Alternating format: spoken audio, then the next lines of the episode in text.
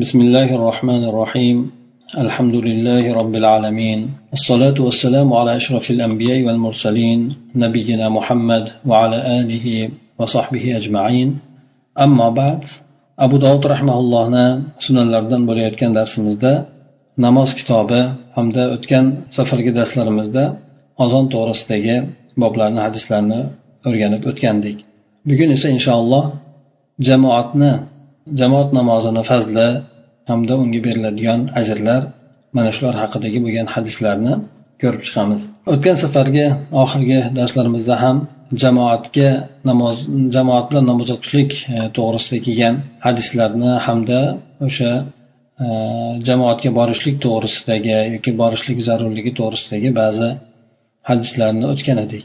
Ana o'shalarni davom ettirib turib abu dovud rahmaulloh qirq sakkizinchi bobda aytadilarki babun fi fadli solatil jamoati jamoat namozini fazli to'g'risidagi kelgan hadislar bobi ekan besh yuz ellik to'rtinchi bo'lgan hadis bu hadis hasan darajasidagi hadis ekan buni abu dovud rahmaulloh ubay ibn kab roziyallohu anhudan rivoyat qilinadi u kishi aytadilarki صلى بنا رسول الله صلى الله عليه وسلم يوما الصبح فقال أشاهد فلان؟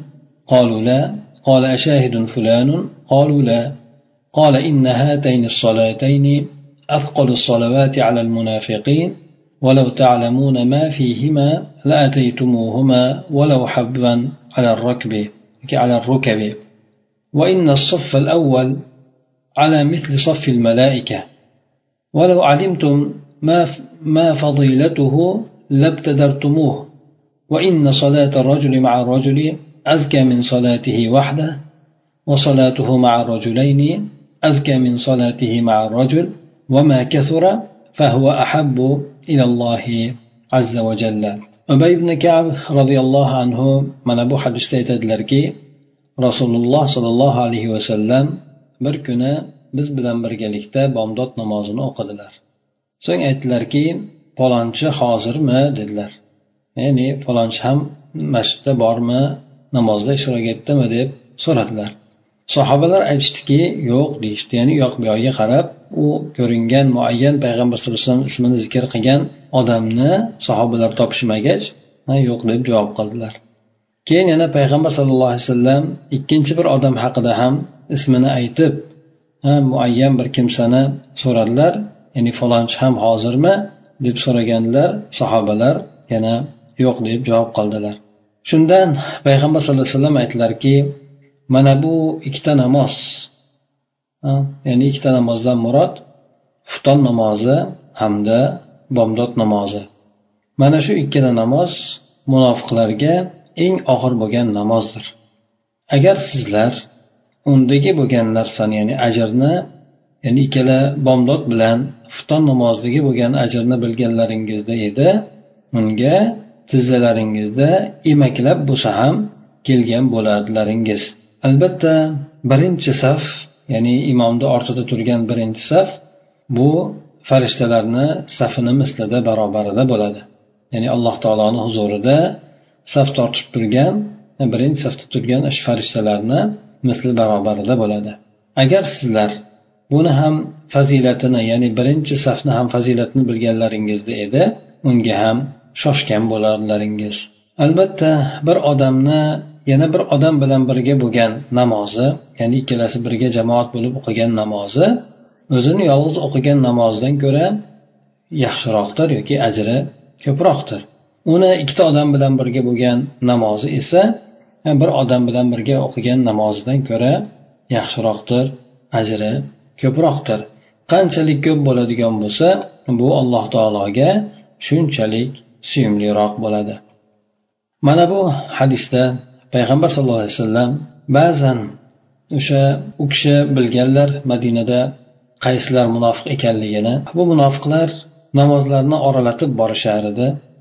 Sababi bular asosan qiladigan ishlarini bir tomondan riyo uchun qiladigan bo'lsalar ikkinchi tomondan xosatan bomdod namozi bilan xufton namozida odamni bir dangasaligi tutib qoladi ana o'sha narsaga suyanib bular bu namozlarga ishtirok etmay qolishar edi. Yana bomdod namozi ham xufton namozi ham qorong'i zulmat paytida bo'lganligi uchun avvallari endi yo'llarda chiroq yo'q masjidda ham unaqa chiroq yo'q.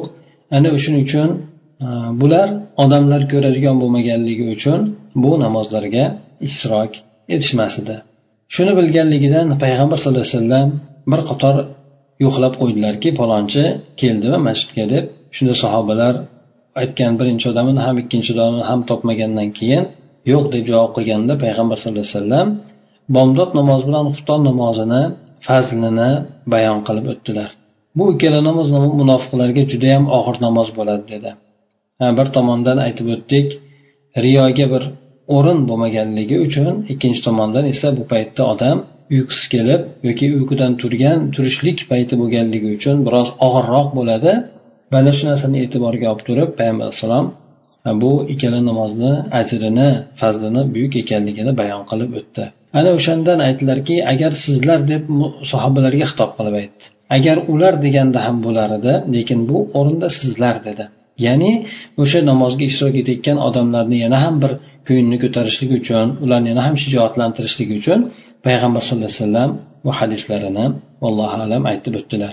Ya'ni sizlar agar undagi bo'lgan ya'ni bomdod namozi bilan xufton namozidagi bo'lgan ajrlarni bilganlaringizda edi emaklab bo'lsa ham kelardilaringiz tizzalaringizga emaklab bo'lsa ham kelardi nafaqat yurib balki turolmay qolgan taqdiringlarda ham o'sha ajrni eshitadigan bo'lsalaringiz emaklab turib bo'lsa ham e, o'sha ajrga erishib qoling deb kelgan bo'lardilaringiz lekin afsus u odamlar mana bunday bo'lgan ajrlardan mahrum deb degan mazmunda payg'ambar alayhisalom aytib o'tdilar. Ikkinchi tomondan esa bu hadisni ikkinchi bo'limida sahobalarni payg'ambar sallallohu alayhi vasallam birinchi safga intilishlikka shijoatlantirdilar qiziqtirdilar.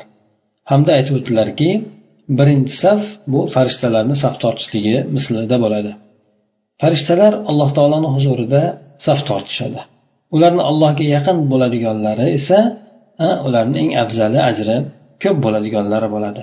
Xuddi shuningdek namozni o'qiganda ham birinchi safda bo'lishlik odamlarni o'sha darajaga olib chiqib qo'yadi. Shuning uchun payg'ambar alayhisalom aytdilarki buni alohida o'zini birinchi safni fazli bor. O'zi masjidda namoz o'qishlikni alohida bir fazli bo'lgandan keyin birinchi safda turib o'qishlikni yana ham uni ustiga ziyoda fazli bor ekan. Ana o'shani bilsalaringiz edi sizlar unga ham shoshilib qolgan bo'lardilaringiz ya'ni odam bir amalni mukofotini ajrini eshitadigan bo'lsa u narsani yaxshi anglab yetadigan bo'lsa inson tabiati shundayki unga shoshilib qoladi.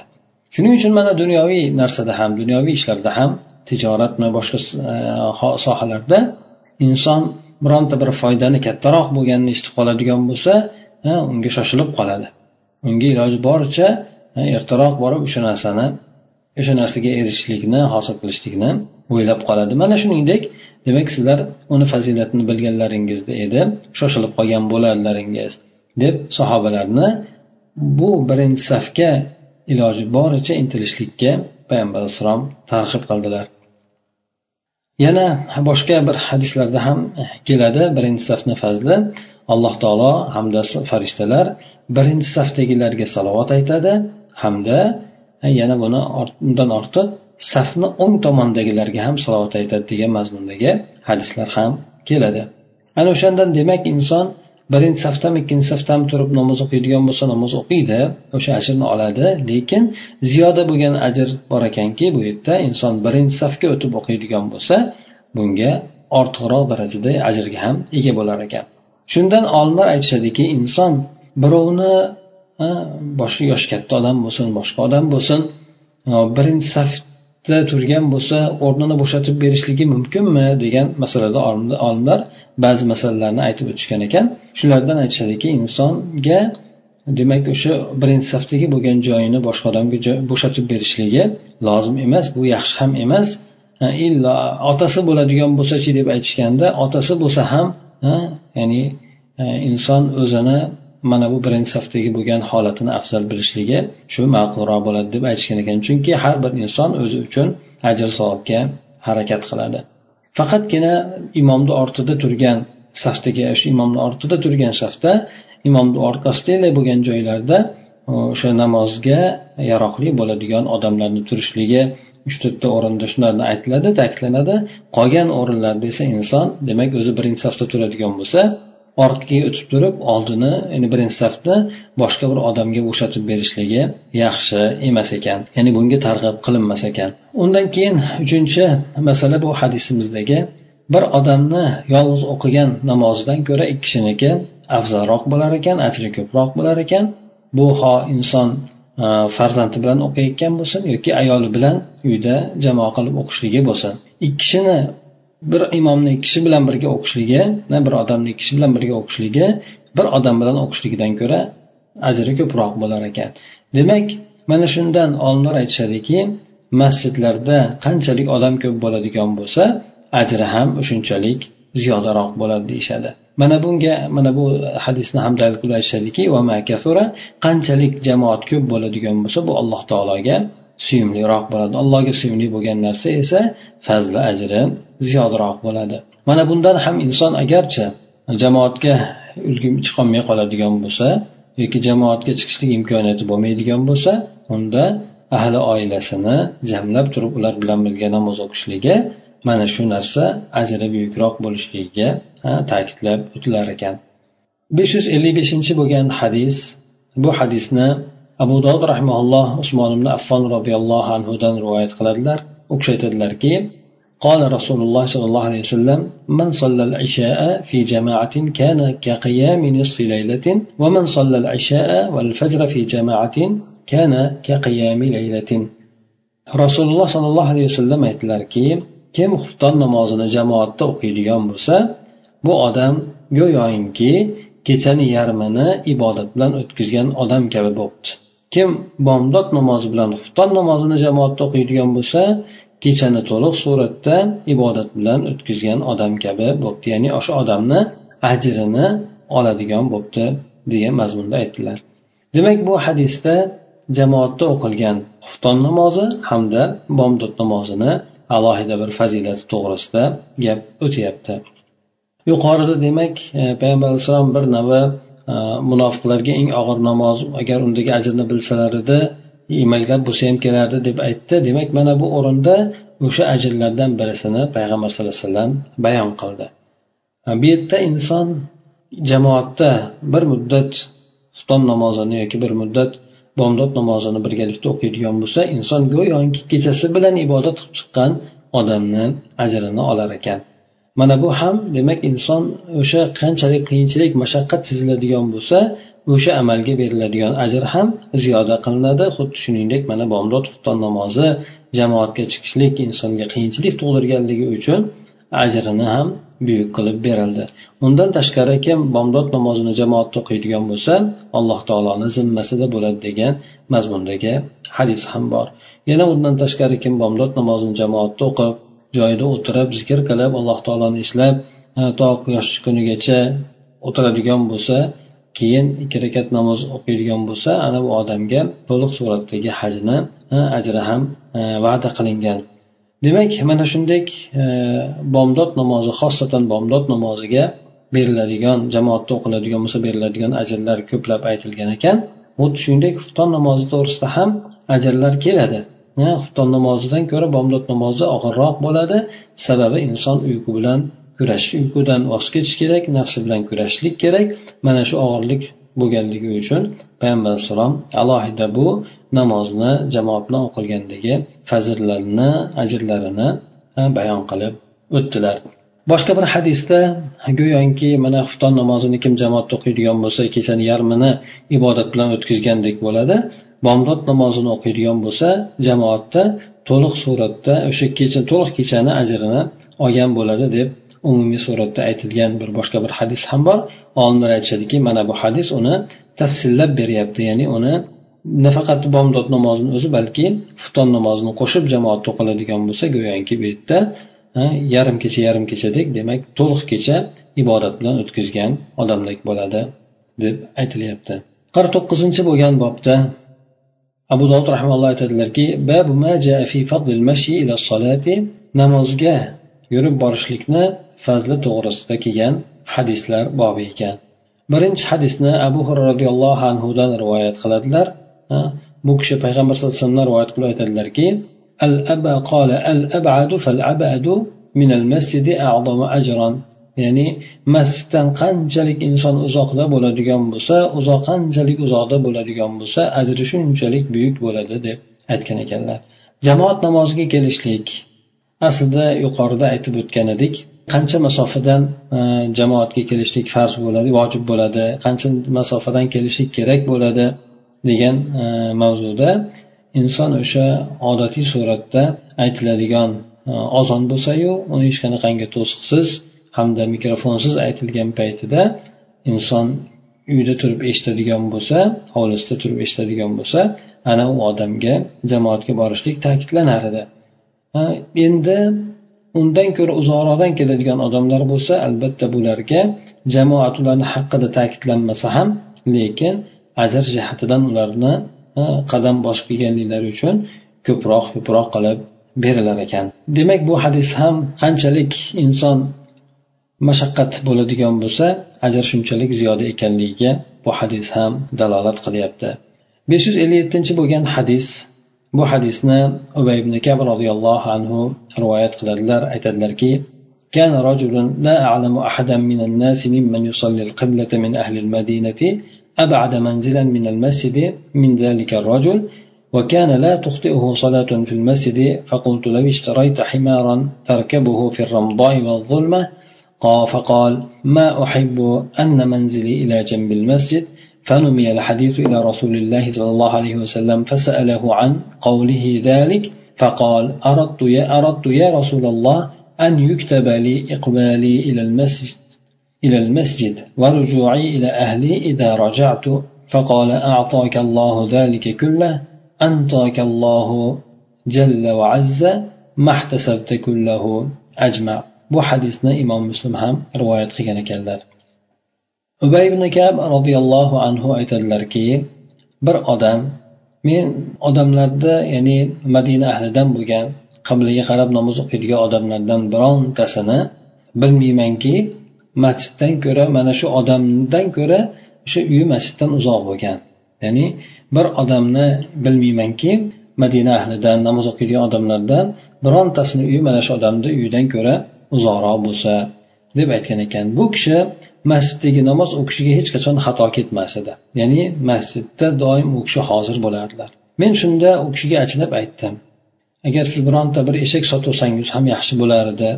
Uni shu qumlikda hamda zulmatda minardingiz ya'ni namozga kelib ketganda ya'ni qumliklarni bosib kelardi yo'lingiz osonlashar edi yengillashar edi. Zulmat kechalarda ham ya'ni bironta narsa chaqib boshqa narsa qilmas edi. Degan mazmunda u kishiga aytdim deydi. Shunda u kishi menga javoban aytdiki men uyim e, masjidni yonida bo'lishligini yaxshi ko'rmayman. Ya'ni men meni uyim masjidni yaqinida bo'lishligini ham yaxshi ko'rmayman. Mana shu yurib kelishligim menga ma'qul degan mazmunda aytgan ekan. Bu hadis keyin payg'ambar alayhissalomga olib borildi yetkazildi. U kishi bu odamdan aytgan gaplari haqida so'radi. Nimaga bunday dedingiz dedi. U kishi aytdilarki ey rasululloh sollallohu alayhi vasallam menga masjidga kelishligim hamda qaytadigan bo'lsam oilamga qaytishligim yozilib turishligini xohlagandim ajrlari yozilib turishligini ko'proq yozilib turishligini xohlagan edim deb javob qildi payg'ambar sallallohu alayhi vasallam shunda u kishiga aytdiki alloh taolo sizga o'shani hammasini beribdi. Alloh taolo o'sha ajrlarni sizga hammasini to'liq suratda beribdi. Siz ehtisob qilgan narsangizni ehtisob qilgan narsa ya'ni qilayotgan e, amalingizda alloh taoloni ajrini umid qilgan ekansiz o'sha narsalarni hammasini alloh taolo sizga beribdi deb aytgan ekanlar. Demak bu yerdagi atoka bilan antoka bir biriga murodif ya'ni sinonim bo'lgan so'zlar. Birisi antoka degani ahli yaman bu so'zni ishlatar ekan atoni o'rnida. Shundan demak ikkalasi ham bir biriga yaqin judayam yaqin ma'noda hisoblanadi. Mana bu hadisda bir odamni haqida xabar berildiki bu odam doim uyi uzoq bo'lishligiga qaramasdan masjidda hozir bo'lib turar ekan. Hattoki bu kishi o'sha kelayotgan uzoqdan kelayotganligidan ham mamnun bo'lgan ekan.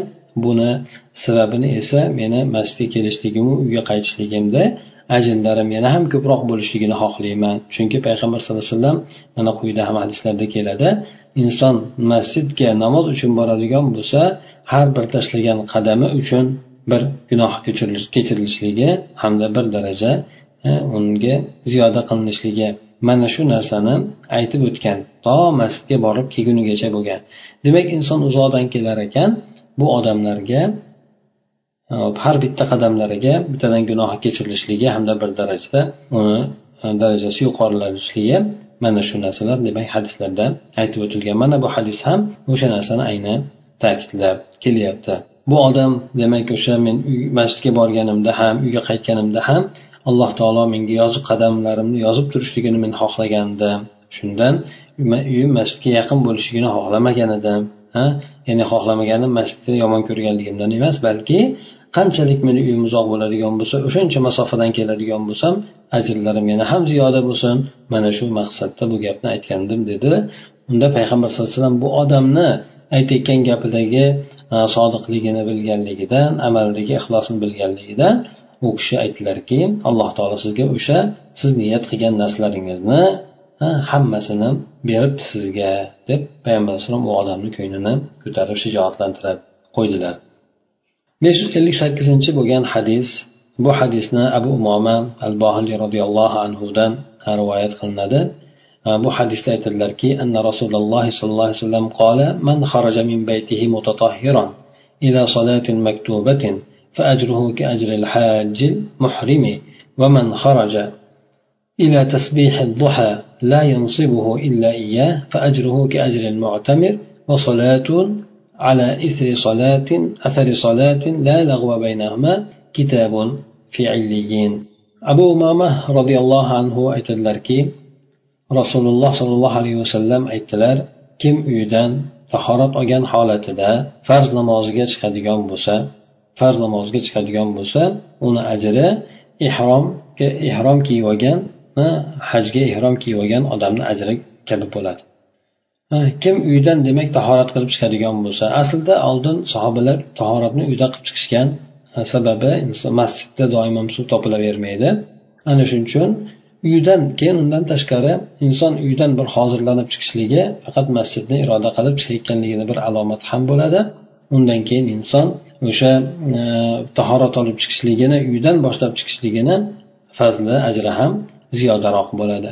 Farz namozga demak inson chiqar ekan uydan yurib borar ekan buni ajri xuddi ehrom kiyib olib hajga ketayotgan odamni ajri kabi bo'ladi. Ehrom kiyib olib hajga. Chunki e, bu odam ham farz amalni ado etishlik uchun ketyapti u odam ham farz amalni ado etishlik uchun ketyapti. Demak o'sha narsani e, ko'zga yaqinlashtirishlik uchun payg'ambar alayhi bu uslub bilan bayon qildilar. Inson demak uydan chiqqanidan boshlab turib u ollohni yo'lida hisoblanadi. U ibodatda hisoblanadi. Agar farz namozi bo'ladigan bo'lsa farz namozga chiqadigan bo'lsa ajri yana ham ko'proq bo'ladi. Agar farz bo'lmagan e, mustahab bo'lgan amal uchun inson uydan chiqadigan bo'lsa unga ham ajr oladi lekin uni ajri o'sha farz amalni e, maqsadida chekkanligini ajrini emas biroz pastroq ozroq bo'lgan ajrni oladi. Ana o'shandan payg'ambar alayhisalom aytdilarki duho namozini o'qishlikka chiqqan bo'lsa kim uyidan buni la shuni u odamni faqat mana shu namozni bezovta qilgan bo'lsa mana shu namozini deb chiqqan bo'lsa uni ajri umraga chiqqan odamni ajri kabi bo'ladilar dedi. Bitta tasbihul duha degani duho namozi. Duho namozi kunga bir e, nayza chiqib bo'lgandan keyin to hop nima peshin namozini vaqti kirishligidan bir muddat bir yigirma minutlar oldingacha davom etadi. Uni e, afzal o'qiladigan payti soat bunday aytganimizda kun bir tikka kelgan paytida ya'ni soat o'nlarda e, o'n atroflarida demak uni e, o'qiladigan afzal payti bo'ladi. Duho namozi kami ikki rakat afzali to'rt rakat o'qiladi. Payg'ambar alayhissalom buni ba'zan ba'zan o'qiganlar bunga qiziqtiruvlar ham keladi.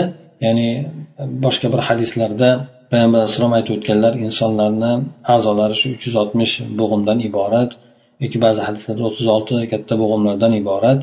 Uni u inson uchun o'shalardan har kuni sadaqa chiqarishligi lozim bo'ladi deb aytganda sahobalar qaysi birimiz bunchalik sadaqa qilishlikka qodir bo'lolmaymiz deganda payg'ambar alayhissalom demak u insonni e, ya'ni har bir qiladigan amali sadaqa ekanligiga ya'ni yaxshilik amali sadaqa ekanligiga yo'llab turib ana o'shanda aytganlarki agar bu narsalarni hammasidan ya'ni birovni yo'l ko'rsatib qo'yishlik ham yoki yukini ko'tarib unga yordam berib qo'yishlik ham amri ma'ruf nahiy munkar qilishlik ham shular hammasi sadaqa sadaqa deb aytganda ana undan keyin bularni hammasidan inson ikki rakat duho namozini o'qishligi kifoya qiladi degan mazmunda aytib o'tganlar. Demak duho namozini o'ziga yarasha fazilati bor. Bu salatul avvabin deb ham keladi ya'ni tavba qiluvchilar o'qigan namozi ya'ni o'sha choshgohda o'qiladigan namoz. Ana o'sha maqsadida masjidga chiqadigan bo'lsa bundan aytishganki ba'zi olimlar demak o'sha duho namozi ko'proq masjidda o'qilgan insonni hayolini chalg'itmaydigan ya'ni inson bir masjid bilan bo'lgan bir davrini yana bir yangilab olishligi uchun masjidga borib o'qilgan inson aslida uyda o'qisa ham bo'laveradi lekin bu o'rinda o'sha aynan duho uchun masjidga borib o'qishligini aytilyapti. Bu yerda demak o'sha inson uydan chiqar ekan garchi farz amali bo'lsa yuqoridagi bo'lgan ajrni oladi. Farz amali bo'lmasdan nafl ibodat bo'ladigan bo'lsa mustahab amali bo'ladigan bo'lsa inson mana bunga ham ajr oladi. Mana bunga chiqqan odam ham ollohni yo'lida deb e'tibor qilinadi. Lekin uni amali e, farz amalga chiqqan odam kabi bo'lmaydi ajri ham unchalik darajada bo'lmaydi. Ana o'shandan demak umra qilgan odamni e, umra qiluvchi bo'lgan odamni ajri kabi bo'ladi deb aytdi. Ma'lumki demak umra bilan haj o'rtasida farq bor. Haj mukammalroq suratda umra esa unga nisbatan qisqaroq bo'lgan fazli ham undan ko'ra pastroq bo'lgan amal hisoblanadi. Lekin umra ham o'ziga yarasha ko'p amallarni orasida fazilat fazilatli bo'lgan amallardan birisi hisoblanadi. Keyin undan keyin payg'ambar alayhisalom aytdilarki bir namozni izidan bir namozni o'qiydigan bo'lsa yoki namozni o'rtasida bir kishi turadigan bo'lsa uni o'rtasida hech qanaqangi bir behuda ishlarni qilmaydigan bo'lsa bu odamni qilgan amali illiyinga yozib qo'yiladi dedi. Bu odamni qilgan amali illiyun demak insonlarni yaxshi amallari yoziladigan nomay amallar yozilib turadigan joy. Ana o'sha o'sha joyda bu odamni kitoblari o'sha joyga yozib qo'yiladi. Ya'ni nomay amallar alloh taoloni huzurida yaxshi amallar qatorida saqlab qo'yiladi deb aytilgan ekan. Demak bir odam e, bir namozdan ikkinchi bir namozga keladigan bo'lsa kutadigan bo'lsa u ham odam ibodatda hisoblanadi bundan keyingi hadislarda bu narsani bayon ham qilib o'tiladi. besh yuz ellik to'qqizinchi bo'lgan hadis abu roziyallohu anhudan rivoyat qilingan ekan u kishi aytadilarki qola rasululloh sollallohu alayhi vasallam solatu rajuli fi jamaatin tazidu ala solatihi fi baytihi va solatihi fi suqihi 25 daraja وذلك بأن أحدكم إذا توضأ فأحسن الوضوء وأتى المسجد لا يريد إلا الصلاة ولا ينهزه يعني إلا الصلاة ثم لم يخط خطوة إلا رفع له بها درجة وخط عنه بها خطيئة حتى يدخل المسجد فإذا دخل المسجد كان في صلاة ما كانت الصلاة هي تحبسه والملائكة يصلون على أحدكم ما دام في مسجده الذي صلى فيه ويقولون اللهم اغفر له اللهم ارحمه اللهم تب عليه ما لم يؤذ فيه أو يحدث فيه. abu hurra roziyallohu anhu mana bu hadislarda aytadilarki rasululloh sollallohu alayhi vasallam aytdilar bir odamni jamoat bilan o'qigan namozi uni uyidagi yoki bozor joyidagi o'qigan namozidan ko'ra yigirma besh barobar ziyoda bo'ladi. Demak insonni jamoat bilan o'qiydigan namozini fazli ajri demak yigirma besh barobar ko'p bo'lar ekan. Buni sababidan shuki sizlarni birontalaringiz tahorat olsa tahoratni chiroyli mukammal qilib oladigan bo'lsa masjidga faqat namozni izlab keladigan bo'lsa xohlab keladigan bo'lsa namozni xohlab kelishligi yoki bo'lmasa aytaylik masjidda bo'ladigan dars uchun ham kelsa bo'ladi yoki ta'lim ilm uchun ham kelsa bo'ladi. Mana bular ham ibodat bo'ladi. Bu yerda endi inson bir ko'chaga aylanganda chiqmoqchiyu yo'l yo'lakay namoz o'qib ketishligi bu hadisga to'liq suratda tushmaydi. Ha lekin bu yerda insonni uydan chiqishlikdagi birinchi maqsadi namoz bo'lishligi ekan ibodat bo'lishligi ekan. Ya'ni odamni o'sha turib narsa faqatgina o'sha qo'zg'atgan narsasi namoz bo'ladigan bo'lsa ana undan keyin haligi odam biron bir qadam tashlaydigan bo'lsa o'sha qadam tashlagani bilan u odam uchun bir daraja ko'tariladi. O'sha tashlagan qadami bir daraja ko'taradi uni. Va u odamdan o'sha tashlagan qadami sababli bir gunoh kechiriladi hatto masjidga kirib kelgunigacha agar masjidga kiradigan bo'lsa u odam yana namozda deb e'tibor qilinadi. Modomiki namoz uni tutib turgan bo'lsa namoz keyingi namozni o'qishlik maqsadida turgan bo'lsa kutib turgan bo'lsa u odam yana ibodatda namozda deb e'tibor qilinadi. Lekin bu haligi e, hukm bo'yicha namozda emas balki ajr bo'yicha namozda turgan hisoblanadi. Farishtalar ham u odam o'sha namoz o'qigan joyida bo'ladigan bo'lsa masjidni ichida bo'ladigan bo'lsa modomiki sizlarni bittalaringizga e, farishtalar salovat aytib turadi. Aytishadiki allohim uni gunohlarini mag'firat qilgin allohim uni rahmatingga olgin allohim uni tavbalarini qabul qilgin deb aytadi. Modomiki u odam boshqa birovlarga tili bilan yoki fe'li bilan ozor bermaydigan bo'lsa yoki bo'lmasa o'sha masjidda bir tahoratini ketkizmaydigan bo'lsa ya'ni bir xunuk suratda bir uyatli bir suratda tahoratni ketkizmaydigan bo'lsa farishtalar unga salovat aytib turar ekan. Bu yerda ya'ni bu yerda ozor bermasa deganda fe'li bilan hamda so'zi bilan deb aytib o'tdik.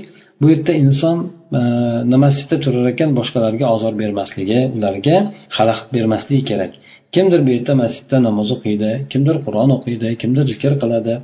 Ana o'shalarga xalaqit beradigan suratda bu odam hattoki dunyoviy gaplar bo'lsin yoki bo'lmasa undan tashqari qur'on tilovat qilayotgan bo'lsin mana shu bilan ham namoz o'qiyotgan odamga yoki bo'lmasa boshqa qur'on o'qiyotgan zikr qilayotgan odamlarga xalaqit bermaslik kerak.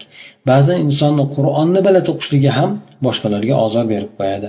Ha endi bu o'rinda dunyoviy bo'lgan gaplarni gapirishligi yoki xoholab kulishligi bu narsalarni qo'yavering. Bu yerda endi ikkinchisi demak mana shundek inson boshqalarga ozor bermaydigan bo'lsa boshqalarga xalaqit qilib ularga tashvish qilmaydigan bo'lsa bu odamni o'sha masjidda turishligiga farishtalar salovat aytib uni haqqiga istig'for aytib duo qilib turar ekan. Yoki bo'lmasa unda tahoratini ketkizmasa dedi. Tahoratni tahorat o'zi ketib qoladigan bo'lsa zarari yo'q. Yana tahorat qilib chiqadi. Endi inshaalloh o'sha bo'layotgan fazil davom etaveradi. Lekin inson o'zi tahoratni ketkazadigan bo'lsa yel chiqarib ketkazadigan bo'lsa xosatan demak inson bunday qilishligi masjidda qilishligi bu noloyiq bo'lgan. Shuning uchun farishtalarga ozor ham bo'ladi. Mana shundan bu yerda farishtalar uni haqqiga qiladigan duosi esa o'shanday narsani sodir bo'lishligi bilan to'xtab qoladi. Mana bu hadisda ham payg'ambar alayhissalom jamoat namozini fazli to'g'risida aytib o'tdilar. Insonni uydagi bo'lgan namozdan ko'ra ajri ham buyuk bo'ladi dedi. Keyin inson uydan niyat qilib chiqadigan bo'lsa tahoratlarni olib chiqadigan bo'lsa ajri shunchalik ko'p bo'lar ekan. Har bitta bosgan qadamiga bu inson piyoda yurayotgan bo'lsin yoki moshinada borayotgan bo'lsin yoki boshqa e, transportda borayotgan bo'lsin albatta o'sha farishtalar insonni yaxshi amallarni yozib turadigan farishtalar insonni qilib o'tayotgan amallarni hammasini yozib boradi va u insonga o'sha mashinada borsin yoki boshqada borsin bosayotgan qadamlari ularga ma'lum bo'ladi ularga bildiriladi. Ana o'shani muqobilda insonni bittadan gunohini kechirilib bir darajada yuksalishligi bo'ladi besh yuz oltmishinchi bo'lgan hadis bu hadisda abu said hud roziyallohu anhudan rivoyat qilinadi aytadilarki قال رسول الله صلى الله عليه وسلم الصلاة في جماعة تعدل خمسا وعشرين صلاة فإذا صلاها في فلاة فأتم ركوعها وسجودها بلغت خمسين صلاة imom buxoriy esa birinchi bo'limini rivoyat qilgan ekan bu hadisni payg'ambar sallallohu alayhi vasallam bu hadisda aytdilarki bir odam jamoatda namoz o'qishligi bu yigirma besh namozga barobar bo'ladi. Yigirma besh barobar ajri ko'p bo'ladi. Agar inson uni bir sahroda o'qiydigan bo'lsa namozini e, jamoat bilan ya'ni jamoat bilan deb aytishadi olimlar sahroda o'qiydigan bo'lsa rukularini sajdalarini to'liq qilib o'qiydigan bo'lsa bu odamni o'qigan namozi ellik nafar ellik vaqt namozga barobar bo'ladi shu darajaga yetgan bo'ladi dedi. Bu hadis ham demak jamoatni fazlini aytib o'tilyapti. Yigirma besh barobar yuqori bo'lar ekan. Agar inson Э, qiyinchilik bo'lgan o'rinda hm, sahroda namoz o'qiydigan bo'lsa o'sha ham jamoa bilan hushularini to'liq qilib o'qiydigan bo'lsa rukularini to'liq qilib o'qiydigan bo'lsa unga ham ikki barobar ajr berilar ekan. Ya'ni yigirma beshta ikki barobar ellik barobar demak inson o'qigan namoziga ajr olar ekan.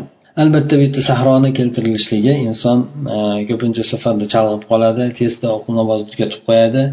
Undan tashqari xavf tomonidan ham hasharot boshqa narsalardan bo'lgan xavf tomoni ham insonlar ba'zida g'olib bo'lib namozini tezda o'qishlikka sabab bo'lib qoladi. Ana o'sha narsalarni mahkam qilib ibodatlarni mukammalroq qiladigan bo'lsa ajri yuqoriroq bo'lar ekan. Undan keyingi rivoyatda ham keladi.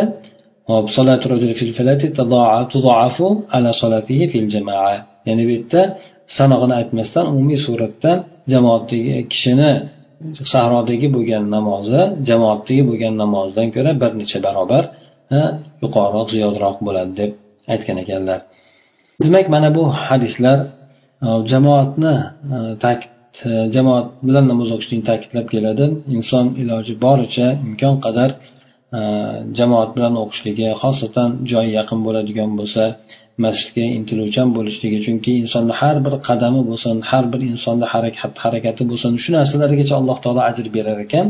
Demak hali aytib o'tilgandek agar undagi ajrni bilganlaringizda edi unga shoshilgan bo'lardilaringiz yoki bo'lmasa emaklab bo'lsa ham kelgan bo'lardilar deb payg'ambar alayhissalom aytib o'tdi. Demak ajrlari ana o'sha darajada yuksak yuqori ekan. Shuning uchun demak masjidga borilib o'sha yerda ham jinni ittiro boriladigan bo'lsa birinchi safga haris bo'linadigan bo'lsa o'sha kelib o'qiladigan namoz bir necha daqiqalar insonni hal qilishligi mumkin birinchi safga yetishlik yetmasligini shundan bir muddat oldinroq chiqib masjidga borib o'sha yerda qur'on o'qib yoki zikr qilib namoz kutib turiladigan bo'lsa masjidga kirganidan boshlab turib inson namozi deb e'tibor qilinar ekan. Ana o'sha o'qigan namozi undan keyin yo'llarda olgan ajrlari u yerda o'tirgandagi olgan ajrlari bilan inson bitta namozini o'ziga bir qancha barobar ajru mukofotlarga ega bo'lib olar ekan سبحانك اللهم وبحمدك نشهد أن لا إله إلا أنت نستغفرك ونتوب إليك اللهم انفعنا بما علمتنا وعلمنا ما ينفعنا وزدنا علما